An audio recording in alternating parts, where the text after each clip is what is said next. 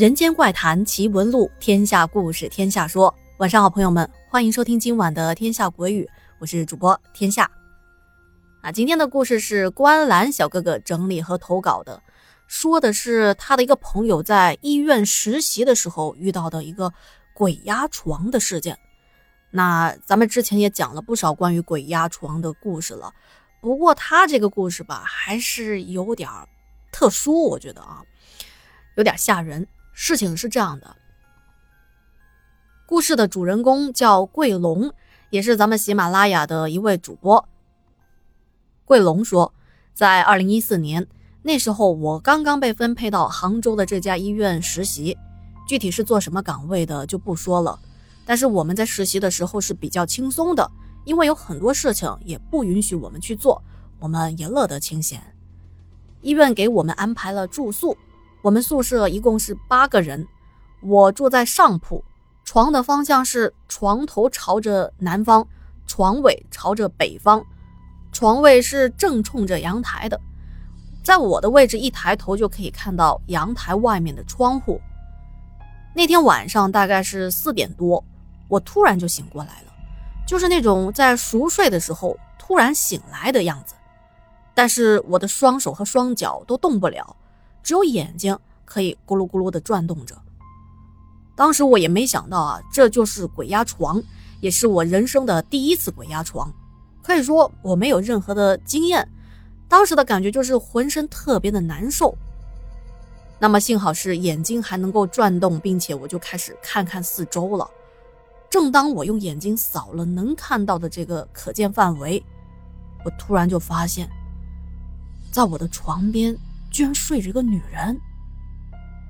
我的床是那种。一点五米乘两米的那种上下铺的床，我的习惯是睡在床的中间的，那么边上的位置是不可能足够再睡另外一个人的。当时我看这个女人呢，她就是那种很模糊的黑黑的黑影，看起来像是一个体型修长的女人。那我为什么会知道她是个女人呢？因为他睡在我的旁边，他身上是是有一些身体的曲线的。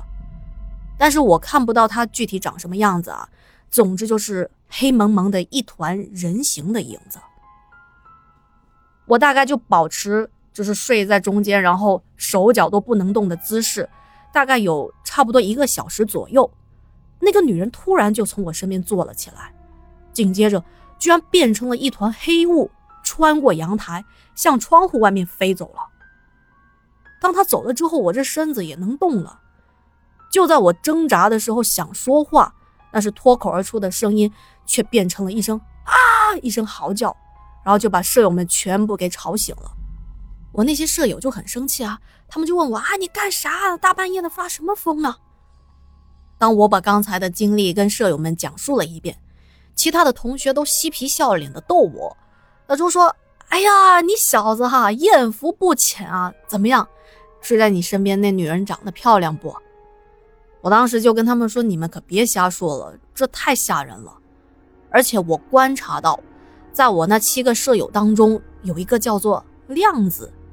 亮子和其他人的反应不一样，他是一副若有所思的模样，然后一声不吭的就看着我。我看到他那副神情，就觉得不太对劲儿。我就问他：我说你是不是被我给吓到了？怎么了？你怎么也不说话什么的？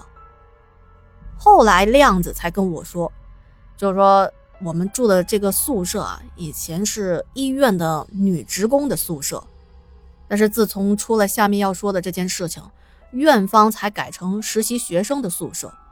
他说这件事情也是听同事，就是那些师兄说的。事情是这样的，在几年前，有一个女员工，我们就叫她小红吧。小红在她宿舍睡觉的时候，总是听到有人在叫她的名字。就是小红啊，小红啊。刚开始就以为是同宿舍的同事在跟他开玩笑呢，那他就问谁呀？你们谁那么讨厌啊？都不让我睡觉，怎么把我叫醒了？可是他的舍友们都摇头表示说没有人来叫醒他。然后就在那天晚上，他也是在睡梦中，就听到又有人在叫他了。他也好奇是谁在叫他，起来之后就。发现那个声音是在门外面。他也不知道怎么的，就跟着那个声音出了门，一直走，穿过了走廊，还路过了这个洗手间，最后走到了楼梯间。他就发现那个声音是从楼上传下来的，结果他就顺着楼梯一直往上走，一直走到了顶楼。顶楼是通往天台的嘛，然后那个顶楼的门是锁住的，他就上不去，就只能站在楼梯口那里。可是那个呼唤他的声音还是飘荡在四周，他就觉得那个声音好像是有一种魔力，在当时反倒是没觉得害怕啊，像咱们正常人肯定说啊，大半夜听到有人叫咱们肯定害怕，但是他反而是很想去一探究竟。当时就隔着这个天台的门。然后顺着这个声音四处的环顾，他发现这个声音是从顶层的天花板上传过来的，可是他又上不去。刚好就在这个时候，四周也安静下来了，就没有人在叫他的名字。他就好像是突然才反应过来一样，一个机灵，才感到害怕的，马上跑回到自己的宿舍去了。这小红啊，就把自己听到有人喊她名字。并且是指引她上顶楼的事情，告诉给她那些舍友们，但是舍友们都不相信。直到有个同事啊，在两天之后上厕所，就半夜时候上厕所，看见小红晚上呈现一个梦游的状态。那小红一步步的往顶楼走去，这个女同事就跟了上去，结果就看到很诡异的一幕。咱们前面说了，这通往顶楼天台的门是锁着的。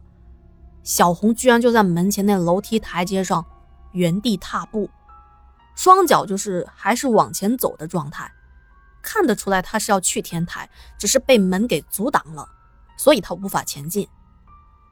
那女同事就躲在楼梯下面啊，也不敢去叫醒小红，因为她听说过就是不能叫醒梦游的人，她也不敢离开这个地方，因为生怕小红会发生什么不测。就一直在那个地方观察着小红。小红在原地踏步，踏步了有个几分钟之后，就折返下楼，回到自己的宿舍去了，继续睡觉，就跟没事人一样。第二天醒过来，女同事就问小红说：“你昨晚怎么大半夜的跑到顶楼那里去了？”但是小红对于自己梦游的事情却是毫不知情的。可是没想到啊，就在几天之后。就在一个清晨，当大家起床洗漱准备上班的时候，却发现小红没在床上。大家就以为小红可能起得早，有可能是跑步啊锻炼去了。结果到了这上班的时间，左等右等，啊，在办公室的时候也没有看到小红。那么见过小红梦游的那个女同事就觉得可能是出事儿了，就带着其他的同事来到小红梦游的这个楼梯里去寻找她。当他们来到顶楼的门口，就发现顶楼的门是虚掩着的。这开门一看啊，眼前的一幕令所有的女同事全部吓得啊三魂不见的七魄。只见小红呈跪坐的姿势，耷拉着脑袋，她的胸前压在一根就是绑在天台上那种晾衣绳的中间，而那根晾衣绳已经被压得成一个 U 字形的状态。当那些同事战战兢兢地走近一看，没想到全部都被吓得大叫起来，因为他们都看到小红胸前那个晾衣绳其实是紧紧地绕着她的脖子绕了一圈的，而小红当时已经没有任何的气息了。后来同事们都说，那可能是患有梦游症的小红无意中走到了天台。刚好那个天台门又没有锁，他就被那个晾衣绳给勒死了。但是为什么会用晾衣绳在自己的脖子上绕一圈呢？有的人说，有可能是人在梦游的时候，可能是处于某种场景中被困住了，他想走出来，反而是方向错了，越绕越紧。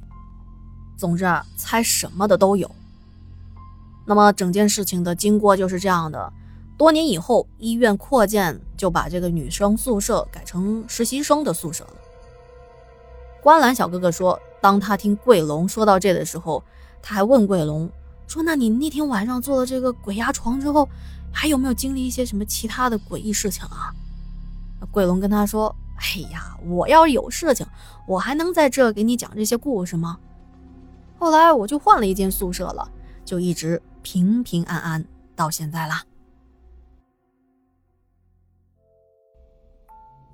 好的，以上就是整个故事的经过啦。在这里再次感谢关兰的整理和投稿哦。